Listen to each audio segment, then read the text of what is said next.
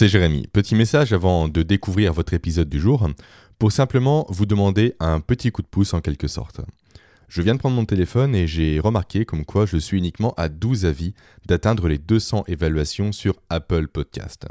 Donc si jamais vous possédez un appareil de chez Apple, prenez quelques petites minutes, si jamais le cœur vous en dit, pour me laisser un avis, idéalement 5 étoiles ainsi qu'un commentaire, pour m'aider à mieux faire référencer mon podcast. Sachant que des podcasts comme les miens, généralement, ne sont pas beaucoup mis en lumière. Merci par avance et sur ce, bel épisode. Allez, c'est parti, j'espère que vous allez bien. Et j'espère que vous êtes prêts à continuer avec moi cette série de podcasts consacrée à la posture et surtout au lien entre posture et performance mentale et cognitive. Cette semaine, j'ai le plaisir de vous partager un super interview que j'ai fait, non pas d'une personne, non pas de deux personnes, mais de trois personnes qui sont spécialistes en neuroposturologie. On est donc ici en plein dans le cœur de la thématique de ce mois d'avril 2021. Alors qu'est-ce que la neuroposturologie? Très bonne question. En fait, c'est apprendre à utiliser les mécanismes de notre cerveau, les mécanismes du remodelage neuronal, comme j'en ai déjà parlé à plusieurs reprises dans le podcast, pour corriger la posture d'une personne. Et la neuroposturologie est également l'autre versant de la médaille, on va dire, la science des effets de la posture sur la cognition. Autrement dit, en neuroposturologie, on s'amuse à remodeler notre cerveau pour améliorer notre posture. Posture qui elle-même, à son tour, va améliorer notre cerveau. On est donc ici, via cette discipline-là, dans une vraie démarche vertueuse. Alors, dans ce podcast, comme vous le remarquerez par vous-même, on parle avant toute chose de sport. Pourquoi? Parce que l'application de la neuroposturologie au domaine sportif est la spécialité d'Adrien, de Sébastien et de Romain qui sont mes trois invités de la semaine.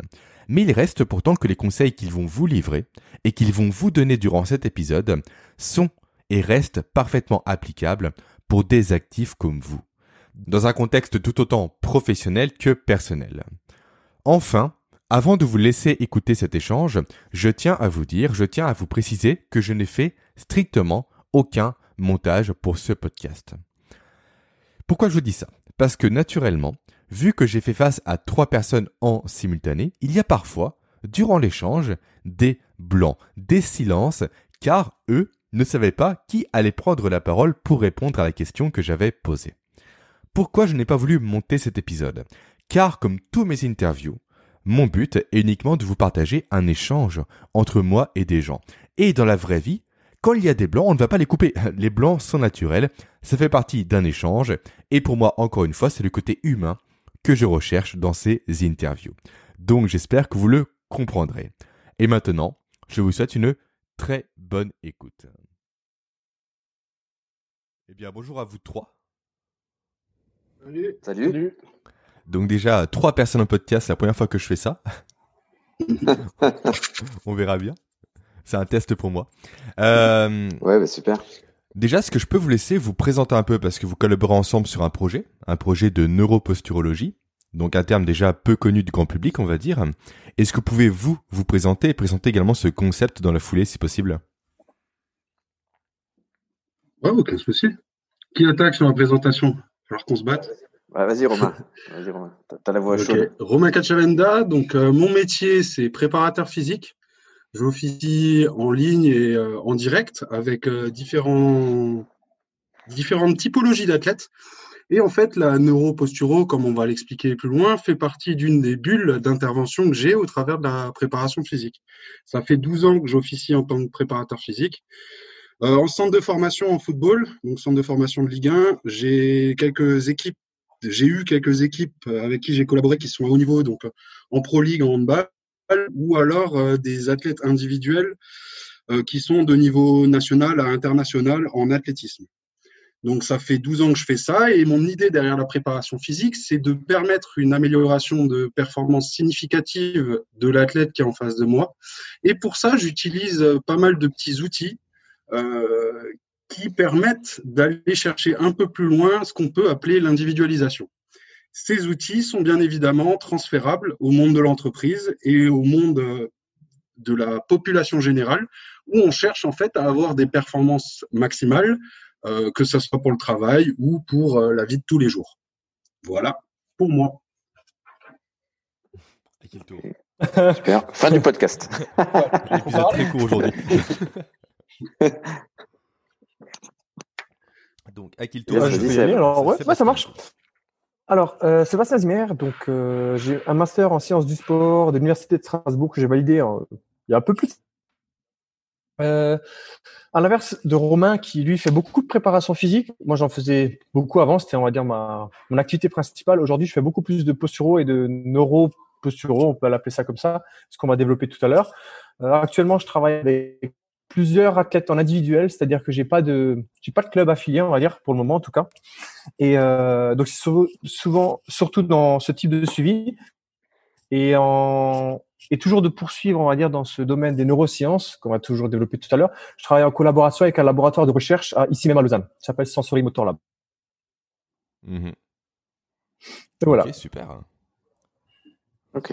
Bah, moi, c'est Adrien Chartier.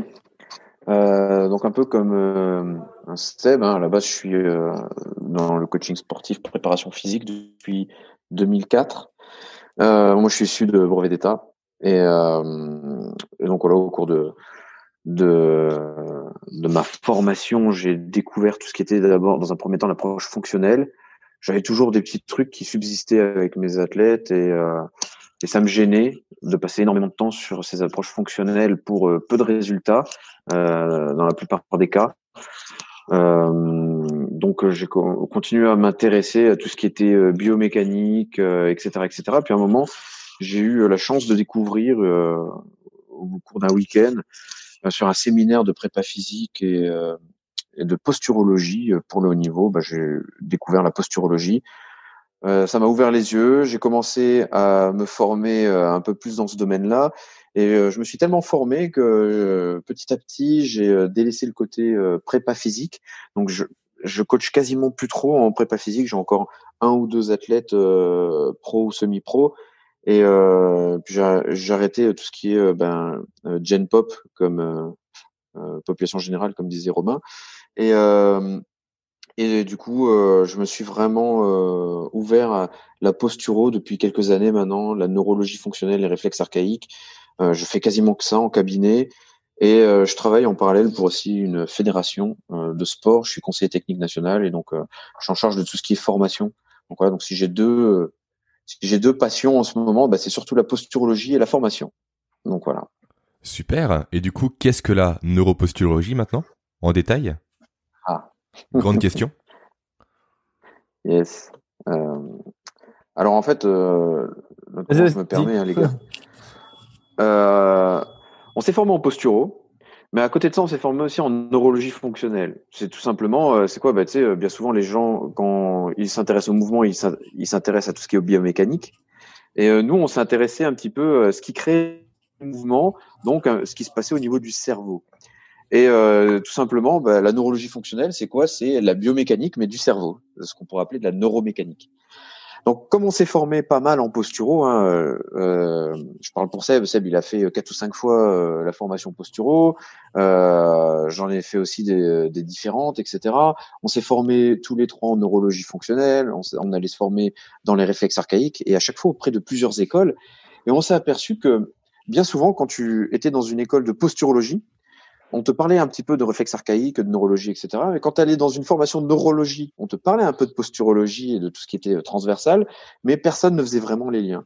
Et nous, on s'est dit, bah, c'est dommage de ne pas faire les liens. Et pourtant, c'est ce qu'on applique, nous, depuis des années. Depuis qu'on s'est formé, on applique un petit peu ce, bah, mélange d'horizons où on n'applique pas que de la posturologie ou que de la neurologie fonctionnelle. On fait travailler les deux en même temps. On, on met en même temps aussi les réflexes archaïques et puis On va peut-être en parler plus tard euh, dans le podcast. Et donc, euh, on a vraiment constitué un socle en faisant des liens entre les différentes approches, parce qu'il y a des liens qui sont quand même très très forts. Il y a des choses qui viennent avant d'autres dans ces suivis-là. Et donc, euh, voilà, c'est tout simplement ça qu'on a voulu mettre après un petit peu sur le devant en, faisant notre formation et nos suivis par la suite. Super, ça marche. Je sais pas si c'était clair. C'est très clair, très très clair. Et du coup, maintenant, euh, le terme de réflexe archaïque fait quoi à quoi? C'est tout ce qui est réflexe inné, ancré dans le cerveau, on va dire. Typiquement l'appréhension du bébé quand on lui tend son doigt et qu'il le saisit par la main, c'est ça? Ou pas Bah, du tout? parfait. voilà, t'as, tout euh, bien résumé. Ok, donc je vais faire Ah, petit sur votre 72 place. réflexes archaïques. ouais, c'est super. Euh, non, mais il y y a 72 réflexes archaïques. Dans ces 72, forcément, bah, euh, nous, on va se centrer sur des réflexes archaïques qui sont vraiment importants parce que tu as des réflexes archaïques. C'est un peu comme le sport, tu sais. Euh, au niveau bioméca, tu as des, des choses qui se, tu sais, tu as des muscles qui, pré, qui vont faire du mouvement qui sont agonistes. T'en as d'autres qui sont antagonistes. Tu as des muscles qui sont synergistes. Et ben, c'est pareil avec les réflexes archaïques. Donc, en fin de compte, euh, nous, on va se cibler sur quelques réflexes archaïques qui sont principaux au niveau de l'ontogénèse, donc c'est dans le développement de l'être humain. Et euh, à partir de ces réflexes archaïques-là, on va, euh, on va permettre aux gens de recréer un schéma de développement qu'ils avaient peut-être oublié ou peut-être qu'ils n'ont pas pu faire quand ils étaient jeunes parce qu'il a manqué des choses dans leur dans leur développement, tu sais. Et, euh, et les réflexes archaïques agissent bah, sur tout ce qui est moteur, et euh, comme au niveau du cerveau, bah, ce qui est moteur permet de développer ensuite tout ce qui est l'émotion et la cognition. Et ben avec les réflexes archaïques, ça nous permet d'agir sur ces trois sphères. Donc c'est assez global, tu vois. D'accord. Moi, typiquement, mon fils qui a rampé que d'une seule jambe, ça peut créer des incidences par la suite. Exactement. Après, on cherche pourquoi il a, il a rampé que d'une seule jambe. On essaye de réintégrer certaines choses et on travaille ça autant avec, bah, tu sais, des jeunes parents parce qu'ils s'aperçoivent que leur enfant, bah, il a rampé que d'un côté. Autant on va le travailler ben, avec des euh, enfants un peu plus euh, vieux ou adolescents parce que ils vont avoir des problèmes au niveau émotionnel ou cognitif, euh, surtout à l'école. Hein, tu sais, tu le ressens dans les dans les troubles préscolaires. Et euh, on va le travailler, ben, nous, et là c'est euh, ce qu'on fait avec Labo, c'est surtout euh, avec du sportif euh, ou avec ou en guise de, je dis entre guillemets thérapie, parce qu'on n'est pas thérapeute, mais on travaille surtout en lien avec les kinés, etc. donc on, on va le mettre ça en, guise de suivi thérapeutique aux sportifs pour faire performer les gens avec qui on bosse, quoi les gens qui viennent nous voir parce qu'ils ont des gros déséquilibres, des troubles, des douleurs, etc., etc. Ok, super. Et tu parles, euh, bah vous parlez plutôt euh, tous d'humeur par rapport à la posture. Du coup, quel est le lien entre l'humeur et la posture? Ça se joue à quel niveau? Au niveau du système nerveux? Au niveau du plexus solaire? Ça se joue au niveau du corps? Je laisserai répondre quelqu'un d'autre, sinon je vais trop parler. Moi. euh, alors, je pense qu'Adrien, il pourra peut-être plus euh, parler d'humeur que, que, que, moi, dans le sens où, que, comme il est beaucoup spécialisé dans tous les réflexes archaïques, euh, ben, on en parle un petit peu plus qu'en neuro, dans le sens où, euh, quand on parle neuro, on s'intéresse plus à tout ce qui est mouvement, de manière générale. Donc, euh, maintenant, ce que je peux dire, c'est que de toute façon, et Adrien l'a très bien introduit, c'est que ton mouvement va introduire la qualité de ta gestion cognitive et émotionnelle. Donc encore une fois, si ton mouvement n'est pas bon, forcément il y aura une répercussion sur ces deux sur ces deux niveaux. Donc ce que je peux te dire pour répondre assez simplement, c'est où est-ce que ça, ça se joue? Au, au, niveau du cerveau Oui, tout à fait, c'est ce que tu l'as dit, mais de toute façon tout se joue au niveau du cerveau. Maintenant, le fait d'explorer ton mouvement, on va dire par différents moyens, que ce soit au niveau segmenté, tout ce qui est proprio, visuel, etc., ou de manière un petit peu plus intégrée, comme tout ce qui est euh, les patromoteurs, si on peut appeler ça comme ça, c'est par mmh. ces biais que tu peux agir sur ton humeur. Mais c'est une boucle rétroactive. C'est-à-dire quoi? C'est-à-dire que, euh, pour schématiser assez simplement, le mouvement peut améliorer ton humeur, mais l'humeur peut avoir une incidence négative sur ton mouvement. Donc c'est une boucle rétroactive où l'un va impacter l'autre. Bien sûr, les gens un peu dépressifs qui ont les épaules baissées, la tête baissée, etc. Typiquement, c'est un exemple. Yes, yes, tout à fait. En plus, ils ont, déjà fait des études hein, là-dessus entre euh, l'impact euh, entre la posture et le et l'émotionnel. Après, c'est vrai que, comme Seb le disait, bon, bah, il y a un gros lien émotionnel dans les réflexes archaïques, mais ça fait pas tout. Et euh, c'est un petit peu là-dessus qu'on travaille, et c'est ce qu'on s'est aperçu au fur et à mesure des années. C'est euh, y a souvent, tu sais, quand tu vas voir quelqu'un qui était formé dans un domaine, il va te vendre son domaine comme étant le remède miracle, tu sais. Et, euh, et en fin de compte, c'est là où on se retrouve bien avec Romain Seb, c'est que bon, on n'est pas trop de cet avis-là. On pense qu'il y a plusieurs choses qui euh, qui jouent. Euh, comme exemple, je vais te dire, euh, moi, je, je me suis formé en hypnose, tu sais, PNL, sophrologie. Enfin, je me suis formé un peu dans tous ces domaines aussi. c'est super. Donc, tu vas me comprendre. Mais souvent, quand tu tu fais une formation en hypnose où tu suis des, gens, tu regardes des gens qui bossent un petit peu avec ton qui sont hypnothérapeutes, euh, ils vont te dire, ben moi j'ai quelqu'un qui vient me voir et euh, je sais que c'est l'hypnose qui va l'aider. Par exemple, je vais prendre un, truc tout bête, mais euh, la nutrition. Ah ben t'as du euh, du mal à perdre du poids, ben viens, euh, c'est l'hypnose qui va t'aider à changer ça. Mais le coach sportif, il va te dire quoi? Ben non, c'est le sport qui va t'aider. Viens me voir. Le diététicien, il va te dire, mais non, c'est tout est dans la nourriture. Mais en fin de compte, est-ce qu'il y en a un des trois qui a tort, tu vois, ou est-ce qu'ils ont raison tous Mais est-ce qu'on pourrait pas plutôt mixer toutes ces approches, tu vois? Non, mais c'est comme disait, Et donc nous, c'est un peu ce qu'on Pareto, grosso modo, quand t'as un marteau à la main, tout ressemble à un clou. Mm. Au final. Exactement ça. Et euh, finalement, on a fait la même analogie il y a peu de temps dans un, dans, euh, dans un autre webinaire. C'est excellent. Et euh, ouais, c'est ça. C'est ça. Bah, en fait, euh, c'est ça. Si t'as qu'un marteau, euh, que t'as des vis, t'as des clous, euh, je sais pas moi, t'as des, des chevilles mollies, tu vas essayer de tout rentrer avec ton marteau. Alors que si t'as une boîte à outils et que t'as euh, une perceuse, une visseuse, tu vois, un tournevis, un, peu importe tous les outils qui existent, tu vois, je suis pas du tout manuel, donc je fais moi, je vais arrêter là avec la comparaison. Mais voilà, bah, forcément, tu vas peut-être plus vite matcher. Et nous, ce qu'on fait, c'est qu'on essaye de travailler sur tout. Tu vois, quand on fait un bilan, euh, qu'on fait un suivi avec quelqu'un, ou même dans notre formation, c'est ce qu'on essaie d'inculquer. Il n'y a pas une entrée qui est valable. C'est plusieurs entrées et on essaie de euh, bah, d'utiliser toute notre caisse à outils pour aider rapidement les gens. Donc voilà, ce que on trouvait euh, qui manquait un petit peu de sens dans le reste, parce que tu vois, nous, il, il a fallu qu'on fasse chacun une centaine de formations pour arriver à comprendre des choses, et, euh, et c'est ce qu'on trouve un petit peu dommage, parce que tout fait lien. Oui, c'est là que c'est intéressant, ce qu'on forme à de nombreux domaines qu'on voit des liens que les autres ne voyaient pas jusqu'à présent. Et c'est là qu'on apporte une mm. réelle valeur ajoutée, je trouve. Ouais, c'est ça. Ça, apporter une valeur ajoutée, et puis surtout euh, euh, une valeur ajoutée bah, pour nous, mais surtout pour la personne qui vient nous voir, parce que ce qu'elle veut, elle, c'est euh, elle vient voir quelqu'un qui euh, qui a vraiment une problématique. Là, la posturologie, c'est peut-être pas encore forcément méga développé, tu sais, mais les gens qui viennent nous voir en tant que posturologue ou pour l'approche neurofonctionnelle, etc., tu vois, qu'on qu'on vend, bah, ils viennent nous voir souvent en dernier recours. Ils ont déjà vu X médecins, kinés, etc. Et donc, euh, voilà, ils sont au pied du mur, ils viennent nous voir, ils, ont, ils attendent une réponse, un peu l'ultime réponse. Donc, on essaie de travailler sur tout. D'accord, ça marche. Une petite question que je voulais aborder avec vous rapidement. Euh, la différence entre posture et position, c'est laquelle? Parce que souvent, on fait l'amalgame entre les deux. Mm. Qui se dévoue pour répondre? Romain, il n'a pas encore parlé. Romain, encore parlé. Romain, vas-y. La, posturologie, c'est l'étude de la statique. Et donc, du coup, c'est comment tu te tiens euh, quand on te regarde de profil, de face. Je ne sais pas si vous avez déjà vu des, des photos d'un examen en posturologie où on va prendre de plein pied de face et on va regarder la ligne des épaules, la ligne du bassin, regarder un peu la verticalité, etc. Les positions, c'est euh, les enchaînements euh, dans la vie de tous les jours, c'est-à-dire dans la dynamique.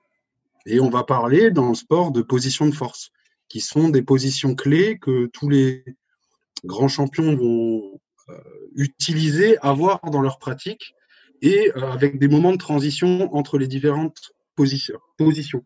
La posture, c'est vraiment l'étude de la statique.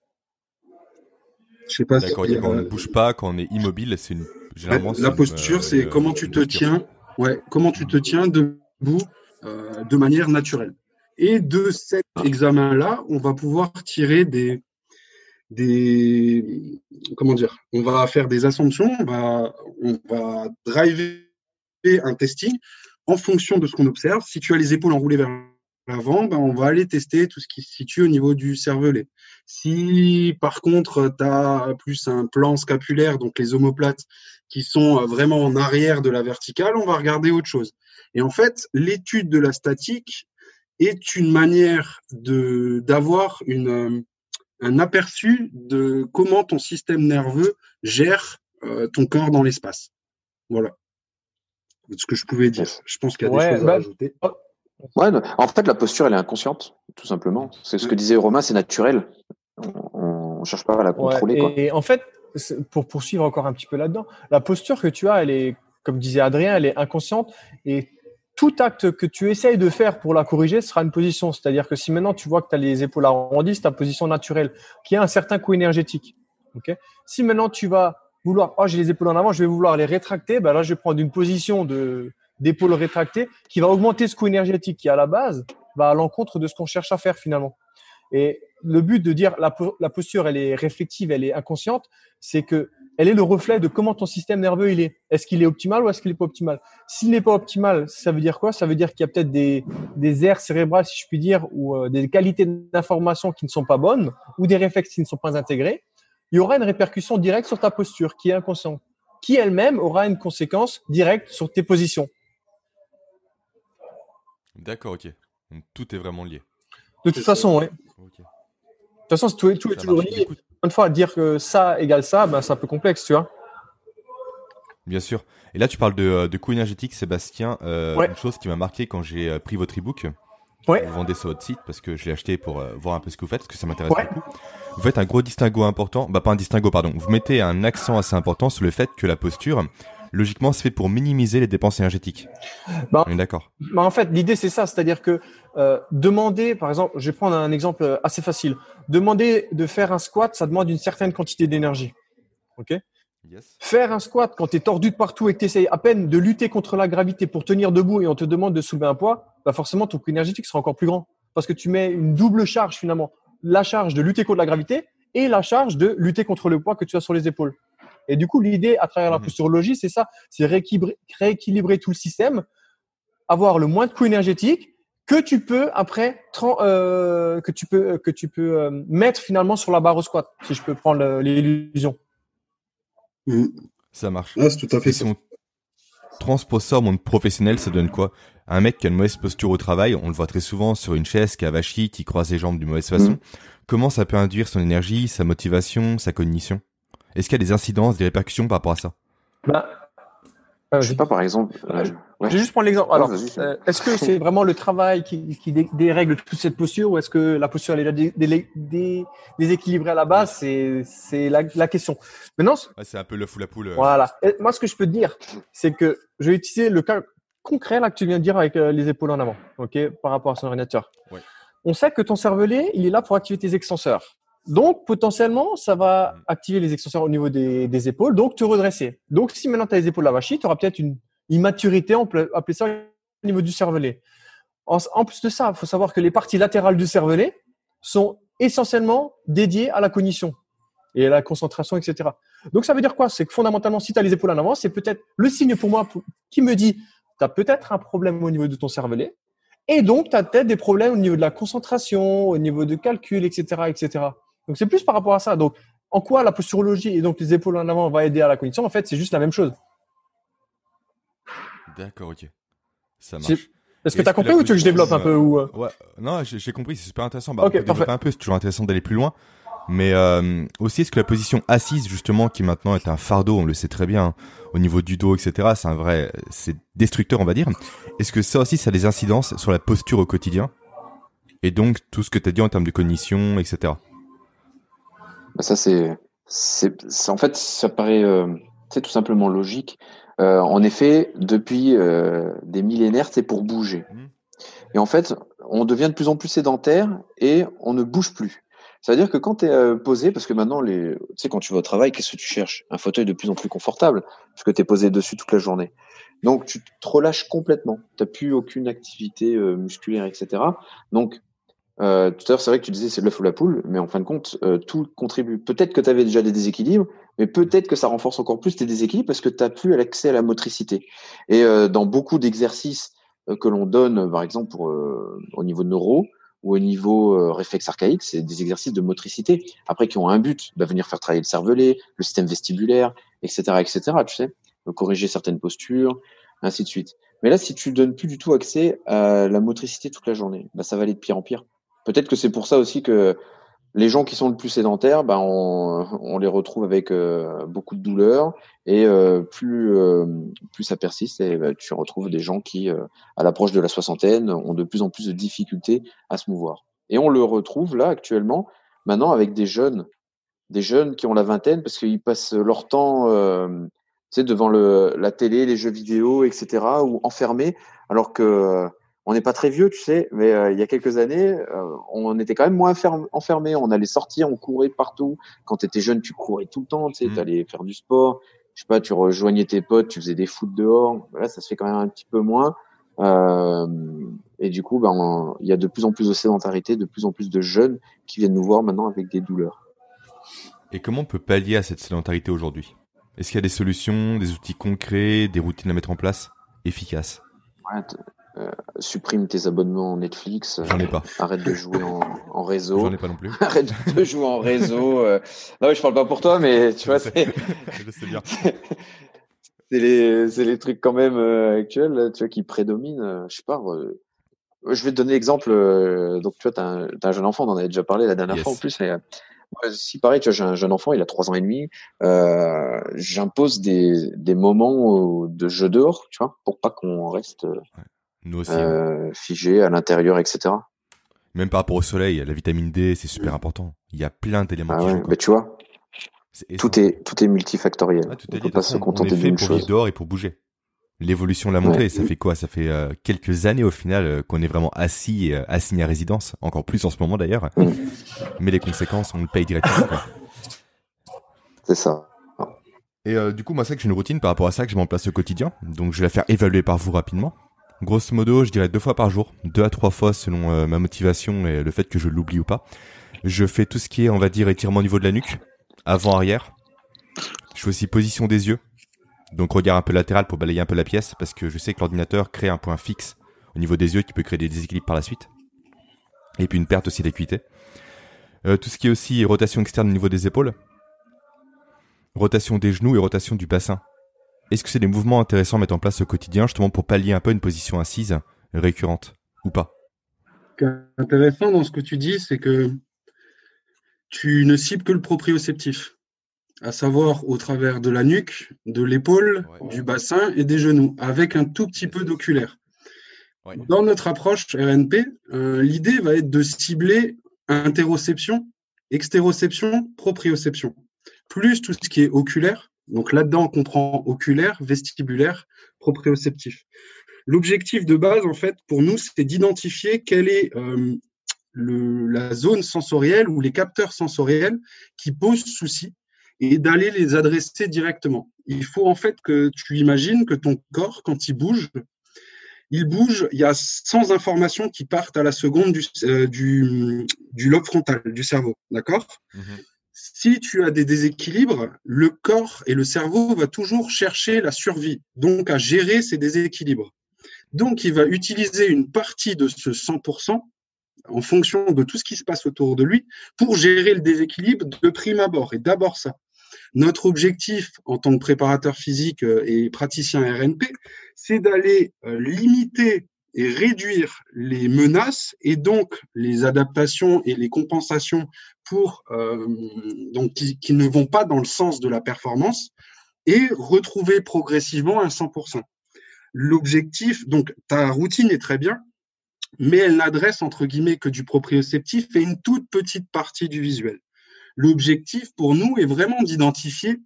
Je vais te donner un exemple avec le vestibulaire. Le vestibulaire, c'est l'oreille interne. Tu déjà définir le vestibulaire? Voilà, l'oreille interne. Et l'oreille interne, c'est tout ce qui va te permettre de gérer l'équilibre, que ça soit en statique ou quand tu marches. Si tu as un problème au niveau de l'oreille interne à droite, sur quelques, il y a plusieurs organes, plusieurs tests, etc. Si tu as un petit problème au niveau de l'oreille interne à droite, tu vas vouloir monter les escaliers. Tu as 100 informations qui partent pour monter les escaliers. Tu as ton problème vestibulaire. Le corps, il va vouloir compenser ce problème vestibulaire pour ne pas que tu tombes. Et il va peut-être utiliser 20% de l'information qui part au tenté pour compenser un éventuel et le déséquilibre pour ne pas que tu tombes. Ce qui veut dire que tu montes les escaliers, entre guillemets, avec 80% de ta capacité maximale. Notre objectif est donc d'identifier en fonction des différents euh, des différentes entrées sensorielles, quelles sont celles qui posent souci chez toi. D'un point de vue général, le proprioceptif est très intéressant. Donc, les mouvements de nuque, avant-arrière, c'est très bien, mais est-ce que tu peux les faire de manière latérale? Est-ce que tu peux faire des cercles? Est-ce que tu peux faire des huit? Ensuite, au niveau des yeux, il y a tout ce qui est convergence. Il y a, il y a plein de petits tests et plein de petits exercices qui vont euh, retravailler en fait toutes les sphères sensorielles et euh, notre objectif est d'utiliser différentes approches de manière à cibler quelles sont celles qui te sont. Si, en gros, c'est cibler ton propre, cibler ton maillon faible, pour que tu te rapproches de ton 100%. Travail pour euh, que toute ta performance. C'est la même chose en prépa physique, c'est de la prépa mais en euros. Si, si, très, très tu cibles ton maillon faible pour que toute ta performance augmente voilà. finalement.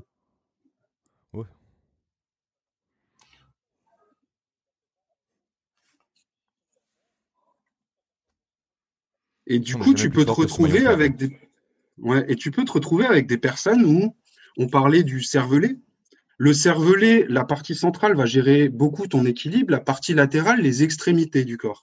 Si tu as un souci euh, de proprioception au niveau du poignet, par exemple, avec un poignet qui s'engourdit, etc., peut-être que rajouter dans ta routine des mobilisations du poignet, des mobilisations complexes, type mm. des cercles, des huit, des choses comme ça au niveau du poignet, t'aidera plus qu'une mobilisation des hanches, d'un point de vue neuro.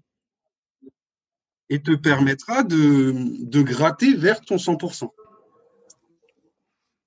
Ok, je vois, je vois.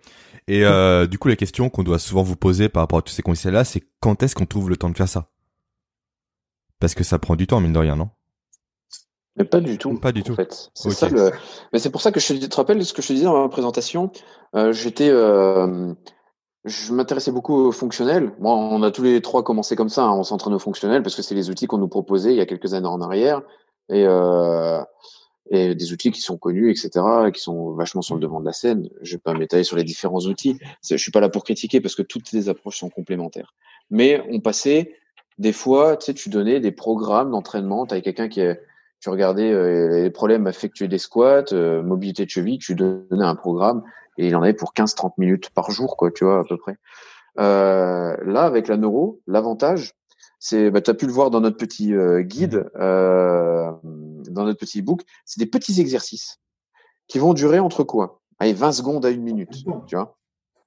Et en général, tu vas euh, faire. Que ça, ça, prend du temps. On va prendre le, cas d'un sportif. Tu vois, non, non seulement tu ne lui fais pas perdre plus de temps par ces exercices, mais tu lui en fais gagner.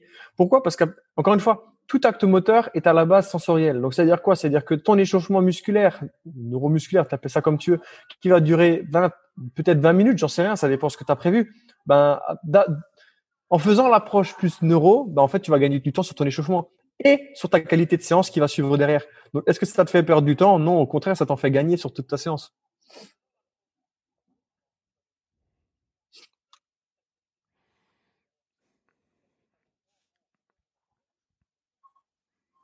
Ça marche. Et moi, ça pour un cadre au travail, pour un manager. Du coup, est-ce qu'il peut faire l'exercice que vous recommander lui facilement dans son bureau, sans passer pour un mec qui fait la perche, etc. Façon de parler, bien sûr. Mais il peut le faire discrètement pendant un cas, pendant 5 minutes à droite, à gauche, comme ça, il peut les faire pour se rééquilibrer, pour être plus à l'aise euh, et pour anticiper des douleurs futures, etc. En fait, ce qu'on cherche, c'est de la quantité de qualité. Et on sait, euh, ce qu'on demande en fait, c'est d'avoir de la régularité dans les exercices, mais sur 4 à 6 répétitions.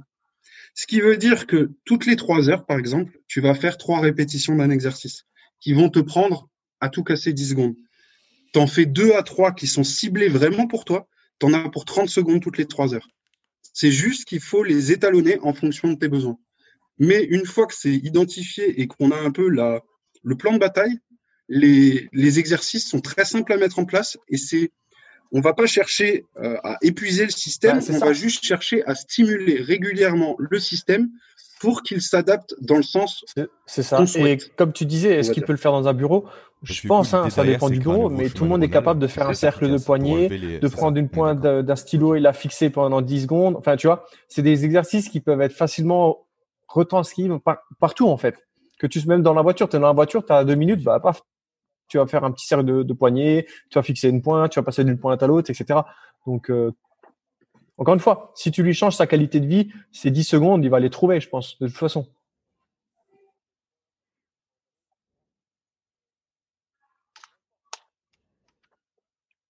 Non.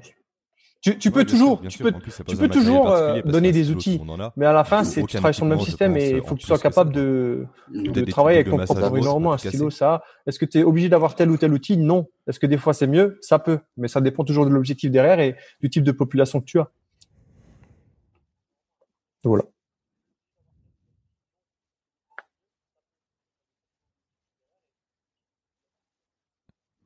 D'accord, ça marche. Euh, une chose qui m'a pas mal euh, comment dire intéressé durant l'échange qu'on vient d'avoir, c'est le fait que euh, on est soit 100%, soit pas à 100% à cause d'un déséquilibre. Si je résume grosso modo. Donc, ce qui veut mhm. dire que le corps justement cherche à compenser ce déséquilibre en allouant de l'énergie pour le compenser. On est ok, c'est bien ça? Oui. Bah, c'est ça. Et prends, prends l'exemple, tu sais, Romain, Romain tout à l'heure, il parlait des plans scapulaires, tu sais, antérieurs ou postérieurs. Tu as quelqu'un, tu vas le regarder euh, dans sa statique de profil. Et tu vas voir, par exemple, si tu traces une euh, ligne tout droite, euh, au niveau de son dos, tu vas t'apercevoir, par exemple, tu sais, ses épaules sont en, avant par rapport à ses jambes, tu sais. Mmh Donc, il a un plan scapulaire antérieur, porté vers l'avant. Bah, lui, son centre de gravité, il va s'en ressentir bah, bouger. Et en plus, lui, il va perdre à chaque fois de l'efficacité, euh, bah, tu sais, son système nerveux central va se fatiguer parce qu'à chaque fois, il va devoir lutter parce qu'il est vers l'avant. Si, nous, l'objectif, c'est de se dire, bah, on va te recentrer, on va te remettre comme il faut, on va te remettre droit pour que déjà ton système nerveux central, il arrête de lutter contre quelque chose euh, qui est complètement euh, inutile, quoi, tu vois. Mmh Et donc là, on regagne de l'efficacité. Là, on lui redonne euh, du 100%. Et après, euh, chaque jour, on essaie de, bah, tu vois, d'optimiser, comme disait Seb et Romain tout à l'heure. Euh, euh, on, on, optimise tout ce qui est au niveau proprioceptif, le cervelet, etc., le système vestibulaire, et on essaye à chaque fois de redonner les bonnes informations au système nerveux central pour qu'il arrête de lutter contre des trucs qui sont pas bons pour lui. Ok, parce que moi, je suis le même parallèle de mon côté avec la cognition. Typiquement, là, je viens de t'amener une série de podcasts sur le microbiote en expliquant grosso modo que mmh. les microbiotes de mauvaise qualité induisent potentiellement des maladies, des inflammations ou autres, entre autres bien évidemment. Et j'explique comme quoi le corps en cas d'inflammation va louer une partie de son énergie pour gérer l'inflammation, parce qu'encore une fois c'est la survie qui est derrière qui est le plus importante. Et du coup, par voie de conséquence, baisse les compétences cognitives. Mais tout à fait. Puis le microbiote, qu'est-ce qu'il y a? Il y a le, as le nerf vague. Le nerf vague aussi, bien sûr. Le, nerf vague qui va influencer, dans ce sens-là, influencer énormément de choses le système digestif, etc. fait, ça fait partie aussi, des, entrées sensorielles, des inputs. la cognition, ça reste de l'output. Donc que tu le veuilles ou non, à un moment donné, tu sors toujours sur le même système input, interprétation, output. Mauvaise qualité digestive ou tout ce que tu veux, ou mauvais système vestibulaire, mm. fondamentalement, c'est une mauvaise qualité de, des, entrées sensorielles qui aura pour répercussion un déséquilibre ou quelque chose qui sera pas optimal au niveau de l'efférence, au niveau de l'output moteur. Et la cognition, ça reste un output. Hein. Donc euh, oui, forcément.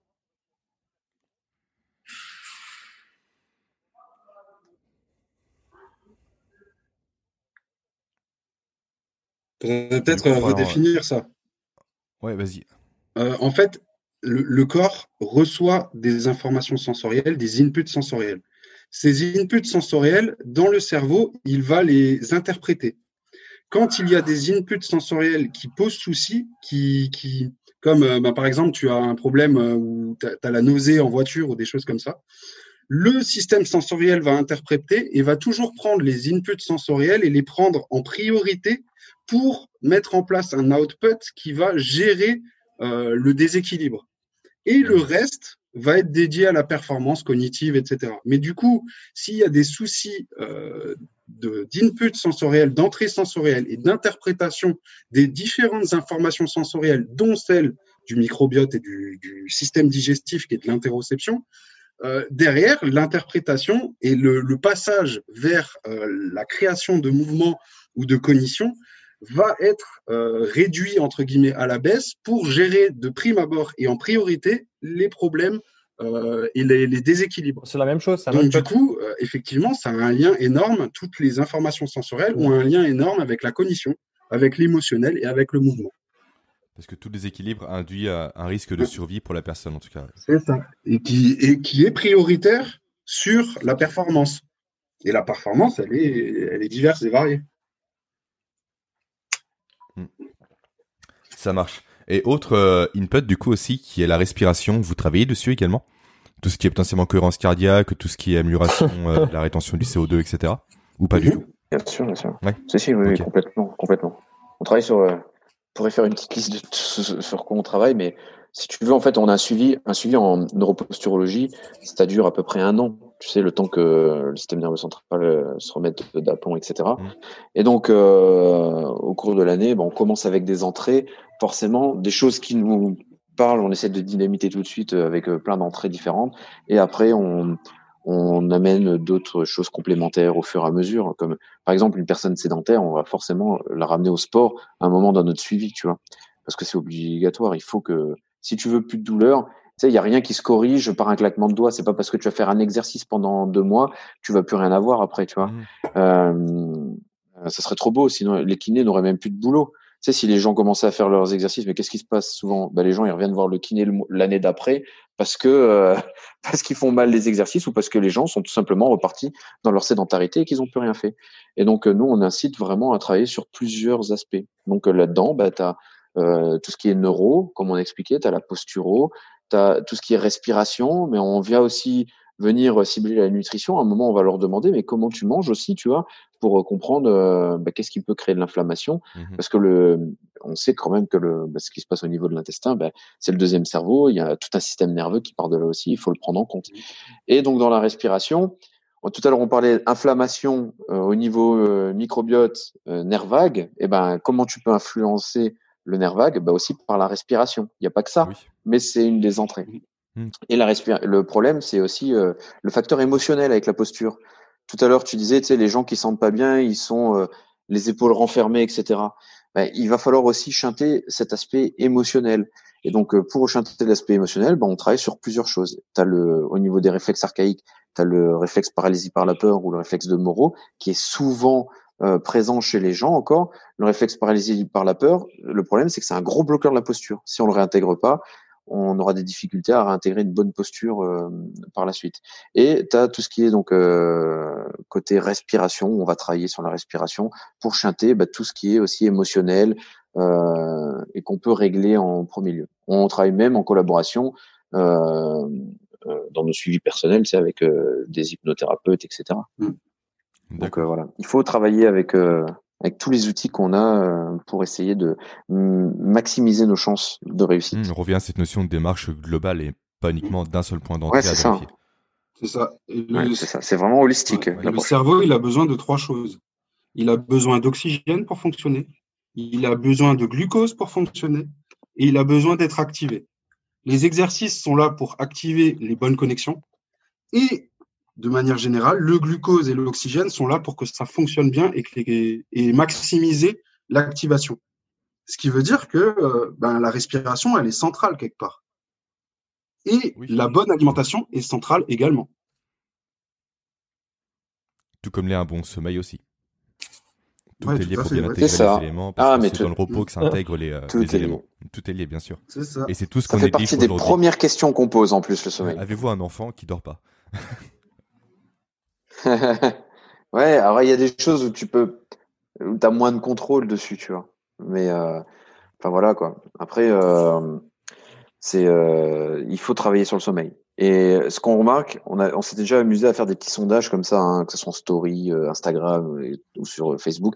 C'est combien de gens dans notre entourage, dans nos contacts, avaient un mauvais sommeil. Et quand tu remarques que tu as près quand même de 90% des gens qui t'entourent qui ont un mauvais sommeil, tu sais, mauvais sommeil, ça veut dire quoi? Quand ils se couchent, ben, ils remuent une heure dans leur lit avant de s'endormir. Le matin, quand ils se réveillent, ils sont encore fatigués. Ils, leur sommeil se coupe plusieurs fois, etc. C'est pas réparateur. Enfin bref, tu vois, toutes ces choses-là. Euh, et, donc, une grande majorité des gens ont un problème de sommeil. Et tant que le sommeil ne sera pas réglé, pour aller un peu plus là-dedans, tu vois, je prends euh, il y a une analogie qui est faite dans, le café, dans, dans la littérature scientifique quand ils expliquent les phénomènes de douleur. Ok, donc euh, disons que de manière générale, c'est un bon, c'est de manière ultra simpliste, hein, mais en gros, tu as une suractivation du système nerveux sympathique versus le parasympathique. Et, euh, et la, euh, la, métaphore qu'ils utilisent, c'est euh, tu as un lion à côté de toi. Et en fait, la posture, c'est pareil. C'est-à-dire que si maintenant tu n'as pas les bonnes informations, potentiellement, tu es plus en mode survie. Et donc, potentiellement, tu auras plus une suractivation du système nerveux sympathique. Encore une fois, c'est très simpliste, mais ça permet un petit peu de comprendre la logique là-dedans. Et par rapport au sommeil, encore une fois, pour utiliser l'analogie par rapport au lion, qui d'entre nous est capable de dormir sur ses deux oreilles avec un lion à côté de soi le, lion, la seule chose qu'il veut faire, c'est te manger. Bah forcément, tu pas serein et forcément, ta qualité de sommeil ne sera pas optimale et non pas récupératrice parce que ta, seule pensée, c'est est-ce que le lion va manger cette nuit ou pas? Et en fait, on peut prendre cette analogie par rapport à ça. Si tes informations sont pas bonnes et que ton seul cerveau, ton cerveau, il essaie juste de survivre, ben, il va pas dormir parce que pour lui, c'est pas la priorité absolue.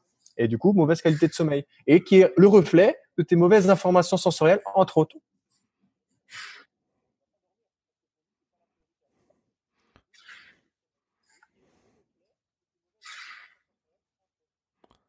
Le problème qu'on rencontre aujourd'hui, je trouve, c'est qu'on est passé de stress physique à des stress uniquement ça reste- psychologiques. Ça reste. Du coup, c'est beaucoup moins de temps. Ton cerveau, pour lui, c'est une menace. T'as un lion qui est vers toi, ouais, tu comprends vient le ton- ton- pour ton cerveau, c'est une menace. Qu'elle soit perçue ou réelle, qu'elle soit physique, euh, psychologique, tout ce que tu veux, ça reste une menace. Et il va créer une réponse adéquate par rapport à cette menace, qui est plus orientée survie que performance. Mais oui, totalement, tu as raison. Exact. Exact. Je veux dire, ouais. Mais je dire pas que les gens n'ont pas spécialement ça à l'esprit du coup. Le lion, tu le vois grosso modo. Tu Ouais. sais qu'il va te tirer dessus. Par contre, ton patron qui est chiant au travail, t'y penses pas le soir, mais ton cerveau lui il pense encore. C'est là que c'est un peu compliqué à faire comprendre aux gens quand il y a un lien entre ça et le mauvais sommeil et donc, euh, et donc la cognition et donc la posture, etc. Ouais. Mais c'est pareil, c'est exactement ce que tu dis. Moi, ça me parle énormément. On en parle euh, des fois entre nous. Euh, L'un, les gars, le, le, la balance entre le stress émotionnel et le stress physique. Mm. En ce moment, on n'a plus de stress physique réellement, Mm. tu vois. Il n'y a plus de stress physique. On lutte pas pour notre survie, on doit pas chercher euh, à manger, tu vois. On n'a jamais trop chaud, jamais trop froid, etc. Et, euh, et par contre, le stress émotionnel, il est partout. Tu vois, les réseaux sociaux n'arrangent pas les choses parce que euh, euh, il faut que tu satisfasses tes besoins, mais que tu satisfasses les, les besoins des autres, puisque tout le monde est sur les réseaux sociaux et tout le monde euh, met sa tête maintenant, etc. Donc euh, déjà là, tu as un stress émotionnel qui commence déjà à grossir. En plus, tu vas au boulot, tu as ton patron, il est chiant comme tout, etc. Tu as le stress émotionnel qui surgit en plus. Mais euh, le système nerveux, lui, il prend tout cet impact-là émotionnel, mais énormément. Sauf que avant, il arrivait à avoir encore des parties de combat, tu sais, euh, à côté, il y avait un équilibre. Tu vois ce que je veux dire? Il y avait un équilibre entre ce stress émotionnel et le stress physique. Et une fois que bah, le stress physique était passé, le corps arrivait à se relâcher. Sauf que maintenant, bah, le stress émotionnel est toujours là et il n'y a pas de stress physique pour compenser. Donc, euh, à un moment, bah, peut-être que dans cette, justement, dans leur en prise en charge, les gens euh, devraient penser à peut-être euh, réactiver le, des marqueurs euh, physiques, tu sais, pour euh, un petit peu stimuler tout ça. Bah, c'est ce que je préconise du coup, parce que tu connais, toi en tout cas, Adrien, euh, Pierre Dufresne, de mémoire, tu le connais assez Ouais. bien, qui pratique Ouais, l'hormèse. ouais. Justement, c'est l'exposition au stress physique, tout ce qui est douche froide, tout ce qui est exposition chaud, tout ce qui est sport intense, et ça fait du bien, quoi. Tu sors d'une douche froide, du coup, tu ne penses Mm. plus à plus rien, tu descends ton niveau de cortisol et t'es bien. Parce que du coup, t'as loupé le stress physique, tu l'as passé, tu y as survécu, et du coup, t'es bien par la suite. Et ça, c'est les réactions naturelles du corps. C'est passer d'un état très stressant d'un coup à un état où on va mieux. Soit on est mort, parce que le lion nous a bouffé, soit on va mieux parce qu'on on a Mm. réussi à se barrer, quoi. Ou on a réussi à le tuer. Et on a plus ça aujourd'hui. Tu vois, et euh, quelqu'un me partageait son idée sur euh, le stress euh, il y a peu de temps, et qui me disait, bah, tu sais, quand tu vis un, un gros moment de stress, le premier truc que tu penses tout de suite, c'est ah, il va falloir que je fasse des petites euh, relaxations, tu sais, pour me déstresser, de la respiration. Mm. Ça devient la mode, hein, tout le monde parle maintenant de respiration. Cohérence cardiaque. Et, euh, et la personne me disait, bah non, peut-être qu'à un moment, ton corps, il a peut-être besoin que tu montes ta respiration pour que le cœur se retrouve au même niveau que le système nerveux, tu vois, dans l'état de stress. Et c'est seulement à partir du moment où tu auras donné au corps ce qu'il a, bah, tu sais, ce qu'il attendait, bah, avec cette balance euh, qu'on disait justement euh, émotionnelle physique, et que tu vas donner cette sensation au corps de ce qui, bah, qu'il a ce qu'il veut, bah, que là, ça va se recalmer, tu vois. Et donc, euh, des fois, on essaie de trop se calmer alors qu'on aurait besoin de dépenser, en fait, derrière. c'est ce que préconise Julien Pinault, que vous connaissez. Bah voilà, Avec, bah, euh, son j'ai pas euh, cité la personne. Oui, bah c'était lui du coup, ouais. J'ai pas cité la personne, Voilà, mais c'était lui, tu vois. Avec son truc voilà, c'est exactement on ça. se met vraiment euh, à l'arrache sur un mouvement, on n'en peut plus, on veut, on peut plus respirer. Au moins après, on est relaxé, on est bien. Ouais. Après, les endorphines, etc. jouent leur rôle bien évidemment. Bah, bah, euh, Julien Pinot, il va te dire, bah, t'es en stress émotionnel euh, intense plus plus plus plus, bah va faire un burn the question et puis euh, tu vas l'avoir ce rendu. euh, Fais un sprint au rameur euh, de 500 mètres Voilà. comme un dingue et, euh, et après, ça ira mieux. C'est ça. Et du coup, après, Mais tu vois, en fait, toutes ces approches qu'on parle, les approches de l'Hormèse, tu vois, de Julien Pinot ou d'autres, etc. Mais ça, c'est des approches que nous, on allait chercher un peu partout. Euh, bah, on, est, on allé voir tous ces gens-là. Moi, Julien Pinot, euh, ça fait maintenant quelques temps que je bosse avec, tu vois, que je fais des, des suivis euh, individualisés avec lui, etc. Euh, Pierre Dufresne, bah, j'ai aussi pas mal euh, discuté avec lui, ou suivi des trucs qu'il faisait, et d'autres, et tant d'autres. Mais on s'aperçoit que il y a tellement de choses bien qui sont partout mais euh, il faut encore creuser pour aller faire les liens, tu vois, et c'est vraiment ce qu'on a essayé de faire avec l'approche, euh, enfin c'est ce qu'on a fait avec l'approche euh, neuroposturale, où, euh, bah, tu vois, maintenant on, a notre formation qui est qui est sortie, c'est et dans chaque module de la formation, tu retrouves toutes ces toutes ces choses là dont on a parlé, quoi. Parce que tout est intéressant et important à travailler. Il a, on peut pas segmenter une approche. On peut pas dire il y a que le burn the question, tu vois, où il y a que la respiration, il y a que le la douche froide, etc. Non, il y a d'autres choses qui viennent euh, bosser en même temps. Et il faut essayer de voilà de venir apporter euh, des solutions sur toutes les petites problématiques pour comprendre vraiment ce qui va pas. Bien sûr. Et avant de parler un peu des formations et des accompagnements proposés, j'ai une question euh, à toi, surtout Adrien. Après peut-être que les autres le font aussi, je ne sais pas vu que tu connais Julien Pinault, je crois que tu as testé, là c'est vraiment une question personnelle on va dire, tu as testé le fait de t'alimenter en fonction de ton système nerveux. En tout cas, on en a parlé ensemble quand on a échangé la première fois. Alors déjà, on va expliquer un peu aux gens ce que ça veut dire. Tu l'expliqueras très bien, je pense. Et surtout, ma question, c'est est-ce que ça fonctionne? Si tu l'as fait, bien sûr. Euh... Ouais, alors pour dire si ça fonctionne, j'ai peut-être pas assez de recul encore. Mais euh... alors, le problème, c'est que là, avec le boulot, tu vois, je suis parti plusieurs fois en stage. Euh, et euh, bah, tu sais, quand t'es en stage à gauche à droite, tu peux pas forcément t'alimenter comme tu veux, surtout quand euh, les repas sont bien calés avant. Euh, voilà, t'es es un peu limité là-dessus. Et euh, ça fait deux mois euh, que je travaille là-dessus, donc sur son type de nutrition. Et, et quand je peux vraiment bien me mettre dedans, tu vois, comme là actuellement, eh ben, je ressens quand même des effets positifs, tu vois, au niveau de mes nuits alors j'ai toujours bien dormi. J'ai jamais eu de problème de sommeil. Je suis pas un mec avec plein de problèmes, tu vois, etc. Euh, j'ai toujours bien dormi, mais par contre, et il m'avait dit que c'était une des choses qui pouvait arriver, c'est euh, améliorer encore plus la qualité de mon sommeil et avoir besoin de moins de temps. Donc par exemple, d'habitude, moi j'ai besoin entre 8 et 9 heures de sommeil et je me sens bien, tu vois. Je me réveille, donc je suis un mec qui, qui se couche quand même assez tôt, tu vois, pour pouvoir me faire ces 8 heures, 9 heures de sommeil. Et là, depuis que j'ai testé son protocole, bah, j'ai besoin d'un peu moins de temps de sommeil. Tu vois, une heure ou deux de moins de sommeil, ça me dérange pas parce que j'ai la même qualité euh, de sommeil. Et donc, euh, je trouve ça super cool. Tu vois, je me réveille de moi-même, hein, même pas de réveil ni quoi que ce soit, et je me dis, punaise, je suis, je suis bien, je suis, euh, je suis au taquet. Parce que le et donc lui, en bah, fait, ce qui prône, ouais, ce qui prône, euh, Julien Pinot, c'est, euh, il y a plein de choses qui existent de courant en nutrition. Et euh, je suis pas encore assez calé pour en parler. Et enfin, pas comment dire pas j'ai peut-être pas encore assez de recul tu vois pour en parler. Je teste euh, actuellement. Mmh. je me suis beaucoup formé en nutrition aussi notamment en micronutrition. Euh, on te dit de manger de telle sorte tu sais dans la journée. Et, euh, et on appuie ça sous des sur des études. Et Julien Pinot vient le vient le souligner tu vois juste titre. C'est ouais mais quand on regarde les études on vient jamais regarder l'état du système nerveux de la personne avant euh, bah, que l'étude soit commencée, euh, pendant, après. Donc, euh, lui, il reprend les principes de le système nerveux est le plus important. Alors, tu sais, quand tu prends le système nerveux autonome, tu as euh, sympathique, parasympathique en vulgarisant, parce que lui, il parle aussi beaucoup de l'approche euh, euh, polyvagale. Oui, ok. Et, etc. Ouais, c'est ça.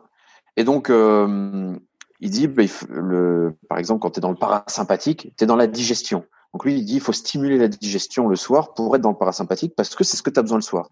Jusque-là, tu vois, ça a sens. Mais lui, ce qu'il va dire, bah, c'est quand tu vas, par exemple, manger de la viande rouge ou de la viande, tu as besoin de plus de temps pour digérer et euh, ça te met dans le parasympathique. Tu es toujours moins... Euh, euh, toujours moins bien physiquement, tu sais, euh, après avoir mangé une grosse entrecôte, euh, donc il vaut mieux manger ta grosse entrecôte le soir plutôt que le midi, euh, parce que le, la journée, le corps humain, il est fait pour être en pleine capacité de ses euh, ressources. Voilà, c'est à peu près ça. Mm. Je schématise, mais voilà, j'en dis. Donc, je trouve qu'on mangerait plus de protéines le soir pour le parasympathique et plus de glucides ça, le midi, si je résume pour activer justement le, système euh, non pas Glucides lipides le matin, matin et midi, glucides lipides le matin, glucides le midi, euh, protéines le soir. En gros, en gros, hein, c'est schématique parce que il n'y a pas que ça, mais euh, voilà. Sans oublier les légumes, bien évidemment. Ah non, mais de toute façon, les glucides, c'est les, les glucides, ah, c'est les légumes. Donc voilà. ah ouais, ouais, c'est. Au pire, allez, un peu de sarrasin, oui. un peu de patate douce, un peu. De... Et pas trop, et pas le midi, tu vois, pas, pas trop le midi, hein, pas tri, etc. Tu vois, si lui il en mettait quelque part, ça serait plus le matin. Mais euh... le matin, moi, du coup. Matin. Ouais, ouais, ouais. Mais ouais, quand on dit glucides, euh, faut pas que les gens ils font sur une boîte de Kinder le, le matin. Hein. Voilà, on est d'accord, c'est pas du Donc, voilà. Ok, super. C'est ça. Et Ça va être les fruits. Lui, par exemple, ça va être les fruits le matin, tu vois. Après, c'est ce qu'il dit. T'as pas de juste façon de faire parce que chacun mmh fonctionne différemment et en, fait, il va vachement dans l'individualisation de ce que tu manges, tu vois. On est sur le mode test à 100%. Il faut tester un concept et l'adapter à soi. Ouais, c'est ça. On est bien d'accord. C'est comme tout. Et euh, du coup, pour conclure, ça fait quasiment une heure qu'on parle. Pouvez-vous un peu parler euh, de ce que vous faites, vous, par rapport aux personnes qui, comme moi, aimeraient se former? On parle un peu de bilan, on parle de formation. Déjà, quelle est la différence entre les deux? Et est-ce qu'une personne comme moi, lambda façon de parler, donc qui n'est pas un professionnel euh, kiné ou autre, peut venir vers vous pour m'éduquer par rapport à la neuroposturologie pour améliorer ma posture? Non, alors, pour le premier versant, on va dire qu'on a voulu créer une formation ah, qui, réponde à nos attentes si nous, nous étions étudiants. déjà beaucoup. Pour faire simple. C'est-à-dire qu'elle réponde à des problématiques de terrain. C'est-à-dire qu'aujourd'hui, on fait beaucoup de formations sans en connaître, euh, in fine, l'application pratique qui sera derrière. Donc, du coup, nous, ce qu'on a voulu mettre en place, c'est un petit peu tout. On a pioché de toutes les formations qu'on a faites et on les a mis en pratique. Donc, ce qui nous rend aujourd'hui, on a huit modules on va dire, on voit, euh, module 1, on voit les bases de la neuro, on, voit en module 2, après la posturo, les réflexes archaïques, comment conduire un bilan, les outils correctifs, donc avec un portfolio de plus de 2000, 3000 exercices. Ensuite, on a les, la réathétisation, comment ça se passe, parce qu'aujourd'hui, la réathétisation, on va mal la définir et donc à mal l'appliquer, finalement, si on peut dire ça comme ça. Et ensuite, un module de tout ce qui est euh, euh, les petits plus, on va dire, les petits plus de, de la neuroposturologie et de la préparation physique, on va dire, de ce qu'on utilise, et un dernier module sur les études de cas. Et tous les, les, tous les modules pardon, sont agencés de sorte à avoir une ligne directrice pour arriver à la fin pour dire ah ouais j'ai compris et surtout je l'applique. C'est-à-dire que dès le début, le module 1, même s'il se veut assez théorique, bah, tout de suite tu as de la pratique derrière qui te permet de ben en fait je sors du premier module, ben je sais quoi tester là tout de suite maintenant. Vois encore une fois, le but, c'est de tout de suite appliquer pour pouvoir comprendre les, forces et les limites. Et en fonction des forces et des limites que tu auras trouvées par rapport à cet exercice-là, bah, tu vas le comprendre dans le module d'après. Puis encore une fois, dans le module d'après, pour à la fin, finalement, avoir des principes d'entraînement. Encore une fois, ce qu'on a voulu mettre en place, c'était d'une part cette partie pratique, mais surtout comprendre que les protocoles tout faits n'existent pas vraiment dans la pratique, mais c'est plus des principes d'entraînement. C'est-à-dire que euh, en fonction des principes que tu as, tu peux travailler avec tout le monde. Alors que si tu as un protocole tout fait de A à Z, bah, tu vas peut-être pouvoir l'utiliser sur A, mais pas sur B. Et c'est ça à travers euh, cette formation qu'on a voulu mettre en place. Et euh, l'autonomie de la personne, exactement. Et encore une fois, aujourd'hui, on a la chance de, dans la formation, on a beaucoup de coachs sportifs, des prépas physiques, on a des kinés, on a ostéo, on a une psychomote, et je crois que c'est à peu près tout, non, Adrien? Tu, tu me confirmes s'il y en a d'autres? Podologue aussi, ouais. En fait, c'est ça, c'est qu'il y a pas mal de corps de métier à la base, euh, diverses et variés, mais comme à la base, la neuroposturologie, on va appeler ça comme ça, c'est une discipline qui se veut euh, conjointe entre divers, divers professionnels. Et en fait, c'est pour ça qu'aujourd'hui, on a de divers euh, cursus qui, qui font cette formation, tout simplement.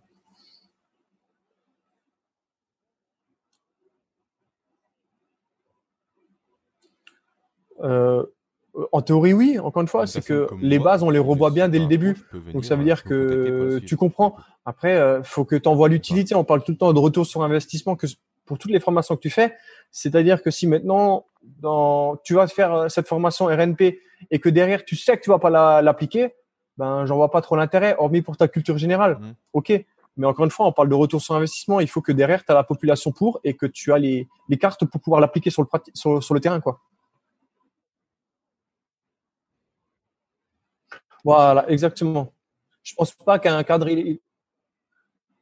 Alors le bilan justement, c'est. On va dire que de manière générale, les gens ce qu'ils veulent, c'est du changement. Que ce soit pour diminuer des douleurs, ou augmenter tes performances. Performance, ça peut être quoi? Cognitive, motrice et physique. Donc euh, une performance, ça peut être juste améliorer ma concentration, comme ça peut être soulever un.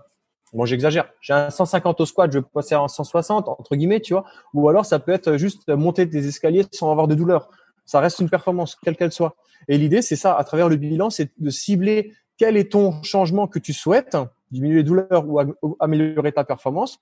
Quel est ce changement? Et on va détecter quels sont, comme on le disait avant, tes, tes problèmes, tes déficiences au niveau des, des, des inputs. Quel est ton maillon faible? On va le cibler et ensuite on va travailler dessus pour atteindre ton objectif que tu t'es fixé et qu'on s'est fixé. Donc, il y a ce versant bilan, c'est je veux du changement, et le versant formation qui est je veux développer mes connaissances pour apprendre comment faire ça. Et donc là, c'est plus pour les praticiens, on va dire.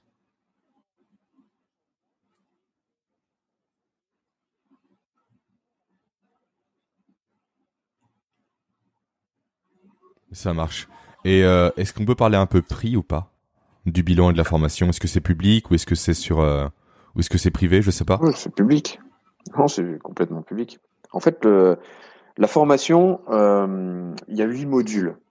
le premier module, c'est la neurologie où on, va revoir, comme disait Seb, de manière vulgarisée, parce qu'on veut que notre formation, elle parle à tous. Tu vois, tu disais, est-ce que quelqu'un peut se former? Je crois qu'on a quand même un passionné hein, dans la formation euh, qui est euh, qui est ni coach ni quoi que ce soit, qui est juste un sportif et qui voulait se former. Donc euh, tu vois, tout est faisable en fait pour ça. Donc dans le module 1 neurologie, on va revoir tout ce qui est les bases neuro, la neuromécanique, hein, comment ça fonctionne, le cervelet, la propriété le système vestibulaire, etc., etc. On, on, redresse vraiment tout ce qui est dans la, tout ce qu'on va retrouver dans la neurologie fonctionnelle. Dans le module 2, on va parler de la posturologie. Donc euh, la posturologie, qu'est-ce que c'est, etc.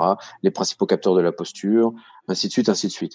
Et euh, l'idée, c'est que chaque module, une fois que tu l'as suivi, t'es tout, euh, t'as tout clé en main, tu sais. Mmh et, euh, et puis après voilà, donc après on passe au réflexe archaïque, etc., etc. Et, et donc dans ces huit modules qui sont vraiment complets, tu vois, c'est vraiment pour que les gens se fassent une idée nous, on a investi euh, 35 000 euros pour pouvoir se former auprès de ces différentes choses qu'on a ramenées, qu'on a fait du lien, plus nos, toutes nos années de retour, hein, d'expérience qu'on a fait là-dessus.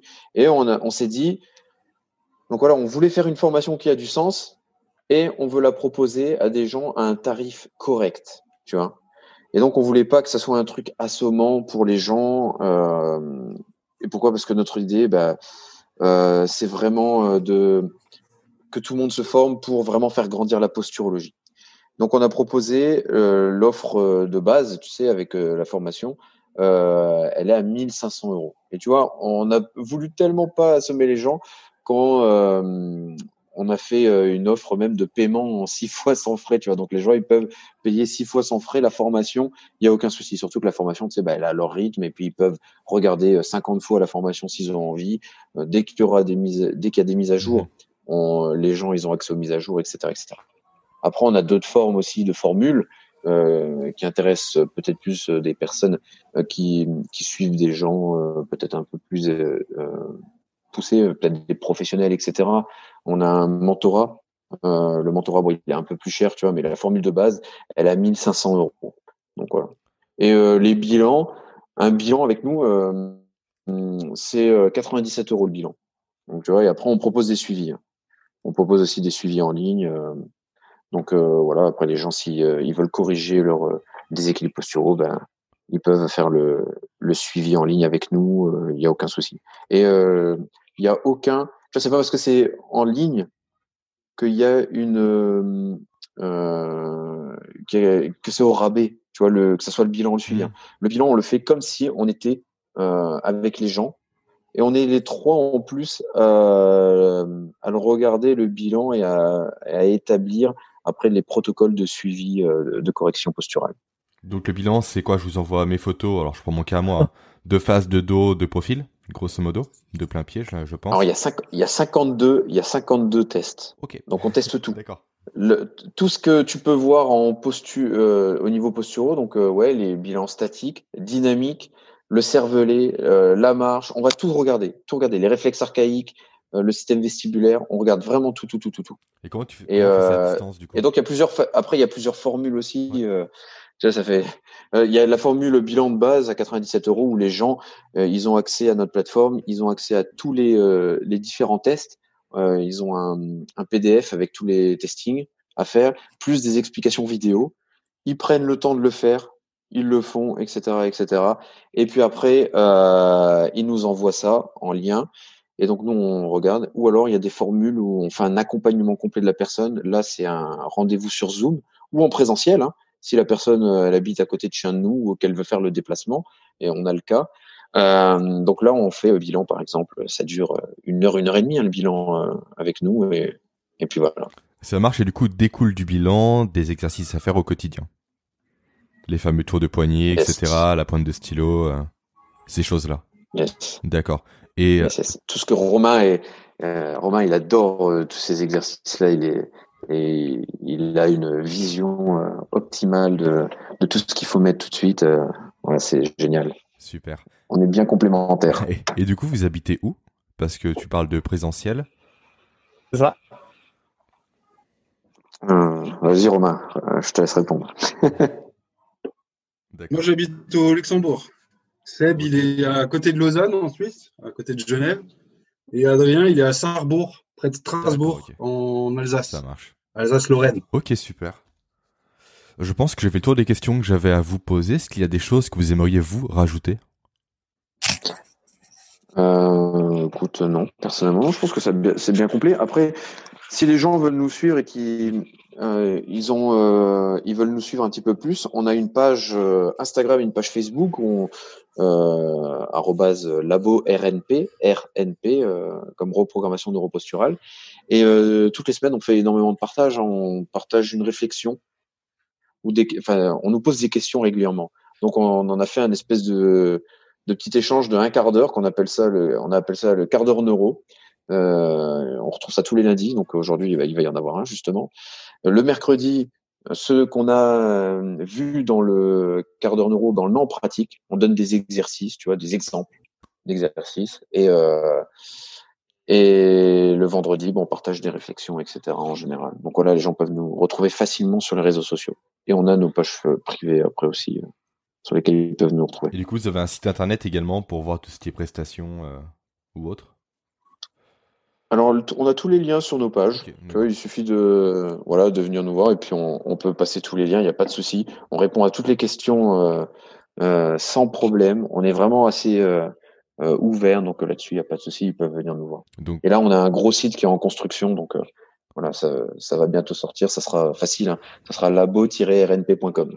le domaine est déjà posé, c'est bon? On peut on peut communiquer dessus? Ouais, le domaine est posé que personne n'aille le piquer entre temps. Ça roule. Bah, du coup, en description, je mettrai vos profils Instagram et la page Facebook. De mon côté, si les gens veulent en savoir plus. Bah, merci pour bah, euh, merci le temps que vous avez pris. C'était super intéressant. Merci à toi pour l'invitation. Et potentiellement à bientôt pour un nouvel enregistrement sur d'autres sujets connexes. Bonne journée. À bientôt, Jérémy. Merci, Jérémy. Merci. Et voilà, cet épisode est maintenant terminé. J'espère sincèrement qu'il vous aura plu tout comme il m'a plu de mon côté à enregistrer. J'ai appris énormément de choses au contact d'Adrien, au contact de Romain et au contact de Sébastien. Ce fut un véritable plaisir pour moi d'échanger avec eux. Et j'espère également que cet épisode vous aura permis de découvrir ce qu'est la neuroposturologie. Sachant que, si vous voulez aller plus loin avec Sébastien, Romain ou encore avec Adrien, vous trouverez tous les liens pour les retrouver, pour découvrir leur travail, en description de ce podcast.